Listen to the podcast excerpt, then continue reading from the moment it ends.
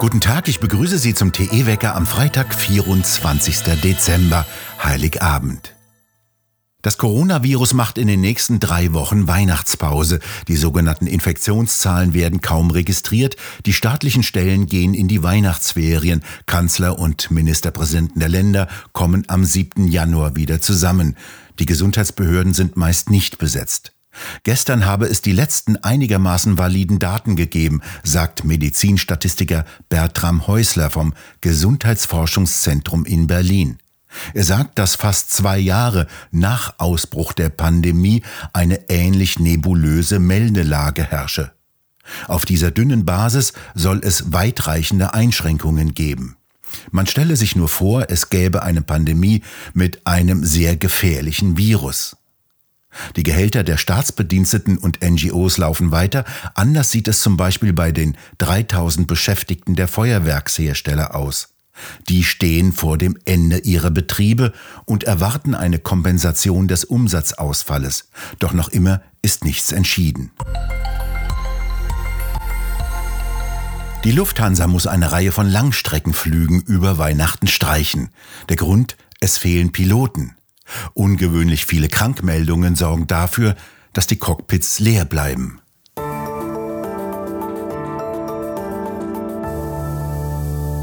Auf verborgene Kameras und Mikrofone in Spielzeugen und Haushaltsgeräten sollten die Verbraucher achten. Das sagt die Bundesnetzagentur.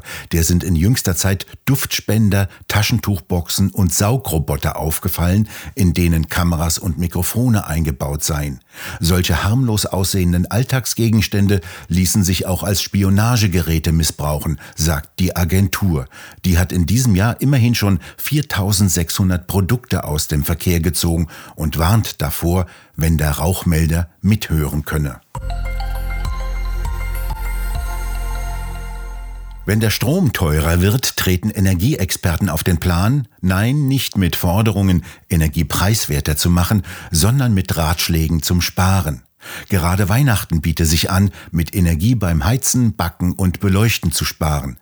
Die Verbraucherzentrale Berlin rät tatsächlich, Teigwaren ohne Vorheizen zu backen, LEDs als Beleuchtung zu verwenden und in kühleren Räumen zu leben. Frieren also gegen exorbitant hohe Energiepreise.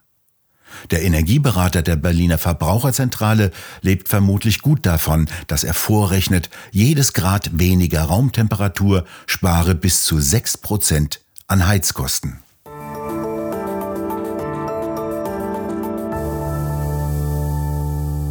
Deutschland ist wettertechnisch gespalten. Im Nordosten schneit es mit Dauerfrost, im Westen und Südwesten ist es mild bei Temperaturen zwischen 7 und 9 Grad. Dazwischen liegt immer noch die Grenze zwischen den aus den immer noch sehr kalten Luftmassen aus dem Norden und den warmen Luftmassen aus dem Südwesten. Zum ersten Weihnachtsfeiertag rückt diese Grenze wieder zurück nach Süden. Wie weit ist noch offen? Im Nordosten bleibt es jedenfalls bei Sonnenschein und kaltem klaren Wetter. Im Süden bleibt es warm, teilweise wieder bis zu 10 Grad. In der kommenden Woche zeichnet sich dann wieder ein milderes Wetter mit Regen ab. Und zum Schluss möchten wir uns bei Ihnen für Ihr sehr hohes Interesse an unserem morgendlichen Wecker bedanken. Für viele, so hören wir, sei er nicht mehr wegzudenken. Das freut uns sehr und verpflichtet. Für die kommende Woche ab Montag haben wir Weihnachtswecker vorbereitet, mit Gesprächen unter anderem über den Prozessabschluss jenes legendären NSU-Prozesses in München, einem der größten und teuersten Verfahren in der Bundesrepublik. Wir fragen, was passierte wirklich und was bleibt übrig. Wir unterhalten uns weiterhin mit dem Heidelberger Arzt Dr. Gunter Frank über Corona und die Folgen. Jetzt zum Jahresende gibt der letzte Schäfer an Deutschlands Deichen auf, der mit seinen Schafen noch für den Deichschutz gesorgt hat.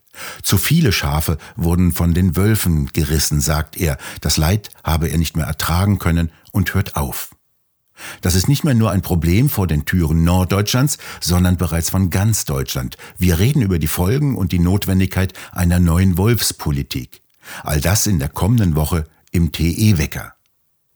Lassen Sie uns noch einen Blick auf das Schicksal eines der größten Kulturgüter Europas werfen, der Kathedrale Notre Dame in Paris. Die Schreckensbilder des großen Brandes am 15. April 2019 gingen ja um die Welt und beinahe wäre das gewaltige Bauwerk auch eingestürzt. Die Ursache des Bandes, der an drei Stellen ausbrach, ist noch nicht geklärt. In Frankreich brennen in jedem Jahr Kirchen, werden rund 1000 antichristliche Straftaten gezählt. Doch es wirkte wie ein Wunder. Das Kulturdenkmal in Paris kann gerettet werden. Zwei Jahre lang wurde die Kathedrale gesichert und gereinigt und jetzt beginnen die Wiederaufbauarbeiten. Notre Dame soll 2024 wieder eröffnet werden. Und ein weiteres Wunder, jene legendäre Orgel wurde weitgehend verschont. Die wurde kaum mehr verändert, seitdem sie im 17. Jahrhundert erbaut wurde. Sie ist mit einer dichten Staubschicht bedeckt, der ist bleihaltig und deswegen können die Fachleute höchstens fünf Stunden mit Atemschutz arbeiten. Sie müssen jede der 8000 Pfeifen ausbauen, dekontaminieren, restaurieren, einbauen und wieder stimmen. Nur die großen hölzernen Pfeifen bleiben, die sind zu groß und zu empfindlich, um sie auszubauen. Für Olivier Latry, einem der drei Titularorganisten von Notre Dame, ist es fast wie ein Wunder, dass nur ein paar Pfeifen etwas Löschwasser abbekamen, sonst wurde an der Orgel nichts durch Feuer und Hitze beschädigt. Und in dieser Woche geht übrigens hierzulande das Jahr der Orgel zu Ende.